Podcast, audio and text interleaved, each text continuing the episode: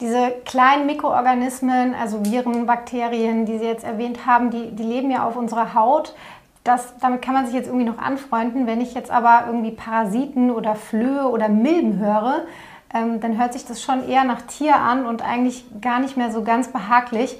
Ähm, aber die leben auch teilweise auf uns und sind Korrekt. auch nicht unbedingt jetzt gleich gefährlich. Ist das, das richtig? Ja, das ist richtig. Also es gibt ähm, die Haarbalgmilbe, die hat äh, eine Durchseuchung von 100 Prozent. Das heißt also, wenn wir zwei jetzt hier in diesem Raum sind, dann hat jeder von uns Haarbalgmilben. Und äh, die befinden sich an den talgdrüsenreichen Stellen, also vorwiegend im Gesicht, aber können auch im Bereich ähm, der, der Achseln zum Beispiel auftreten, im Genitalbereich oder auch im Bereich der Wimpern, also des Wimpernkranzes. Und die machen typischerweise keine Probleme, die ernähren sich vom Talg, den wir absondern.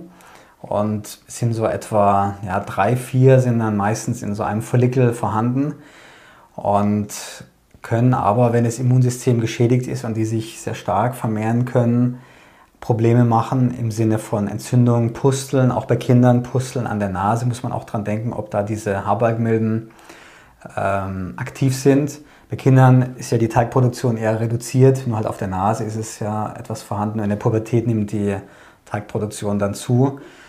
Und da ist wichtig, dass der Hautarzt auch dann an eine Entzündung durch diese Haarbalgmilben denkt. Auch bei der Rosatia spielen die eine ziemlich große Rolle. Dort ist ja auch eine verstärkte Teigproduktion oft vorhanden.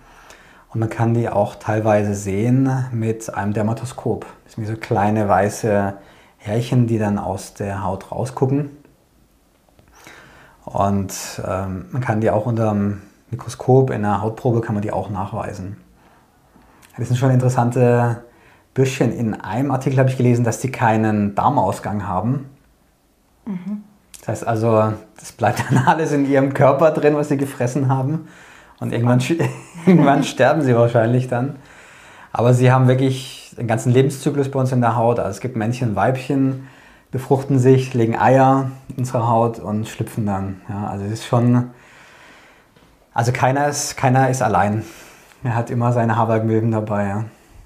Ja, sehr interessant, auf jeden Fall. Und alle anderen kriechenden Tiere, Flöhe, Läuse, Parasiten, ähm, die sind wahrscheinlich dann doch ein bisschen weniger gut noch, oder? Genau, die sind richtig äh, übel. Und das ist auch nichts, was man tolerieren darf, die muss man behandeln. Also Läuse, äh, Flöhe und äh, auch diese Kretzmilben muss man auf jeden Fall behandeln, denn äh, die sind sehr, sehr belästigend und infizieren auch andere im Kontaktumfeld äh, und können auch wirklich äh, stärkere Entzündungen verursachen. Also das ist nichts, was man tolerieren darf. Woher merke ich das? Wenn ich Flöhe, Läuse habe, wahrscheinlich, weil es unheimlich stark juckt oder genau. kann, muss es das gar nicht unbedingt?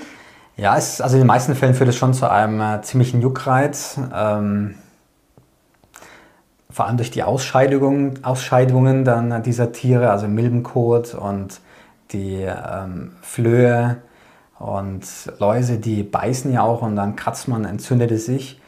Ähm, der Hautarzt kann die typischerweise erkennen die, die ähm, Milben, die kann man mit einem Dermatoskop beispielsweise erkennen. Manchmal muss man auch eine Hautprobe machen. Manchmal kann man es auch so sehen, die Flöhe, die sieht man manchmal hüpfen, wobei das eher selten ist, hat man eher dann bei den Haustieren, dass man sich dort dann einen Hundefloh mal kurzzeitig anlacht. Und die Kretzmilben, die hat man schon, die ähm, Läuse, die erkennt man manchmal, wenn das sehr stark befallen ist, vor allem im Nacken ähm, sieht man so Kratzstellen und Entzündungen. So ein Zentimeter oberhalb des, der Kopfhaut befinden sich dann diese Nissen, also diese weißlichen Eier. Und äh, man sieht immer wieder auch mal diese ausgewachsenen Tiere, ähm, die dann äh, ja, spazieren laufen auf der Haut. Das ist schon etwas, was man auf jeden Fall behandeln muss. Und die es wird ja auch in den, wenn man Kinder hat, die jetzt im schulpflichtigen oder Kinderpflicht, kindergartenpflichtigen Alter sind, dann hat man ja alle naslang auch mal so einen Warnbereich. Wir haben Läuse zum Beispiel. Ja. Aber auch nichts, wofür man sich jetzt schämen muss. Also das es kann einfach nichts, passieren. Korrekt, es hat nichts mit ähm, Hygienemängeln zu tun, sondern das ist einfach eine Ansteckung. Und es gab auch in Russland, glaube ich, gab es eine Untersuchung, die haben eine Zunahme dieser, Leu dieser ähm, doch Läuseerkrankungen gefunden durch Handys. Also die Kids, da hat einer ein Handy oder eine neue App oder ein neues Spiel und dann äh, guckt er so auf sein Handy und die anderen gucken auch gleich zu, stecken die Köpfe zusammen und schon kann die eine Laus dann ähm, weiter wandern und dann sich auf dem anderen auch dann vermehren. Ja. Also es hat nichts mit Hygiene zu tun, soll man sich auch auf gar keinen Fall schämen, sondern einfach behandeln lassen. Ähm, und wir Hautärzte wissen, wie das geht und können da auch fast immer schnell und zuverlässig helfen. Ja, vielen Dank, ähm, dass Sie uns das Thema Mikrobiom und die Bedeutung näher gebracht haben. Wir haben über die Haarbalgmilbe eine Menge auch gelernt. Ähm, falls Sie also mit unreiner Haut zum Beispiel zu tun haben und sich fragen oder die Vermutung haben, das könnte daran liegen, dann gerne melden bei uns in der Praxis. Und ähm, ja, andere Fragen auch gerne unter dem Video posten. Gibt es noch etwas, was Sie den Zuschauern sagen möchten? Noch was, was wir noch nicht hatten? Ja, sauber bleiben mit Verstand. Das klingt gut. Viele Grüße aus Mainz. Wiedersehen. Tschüss. Ciao.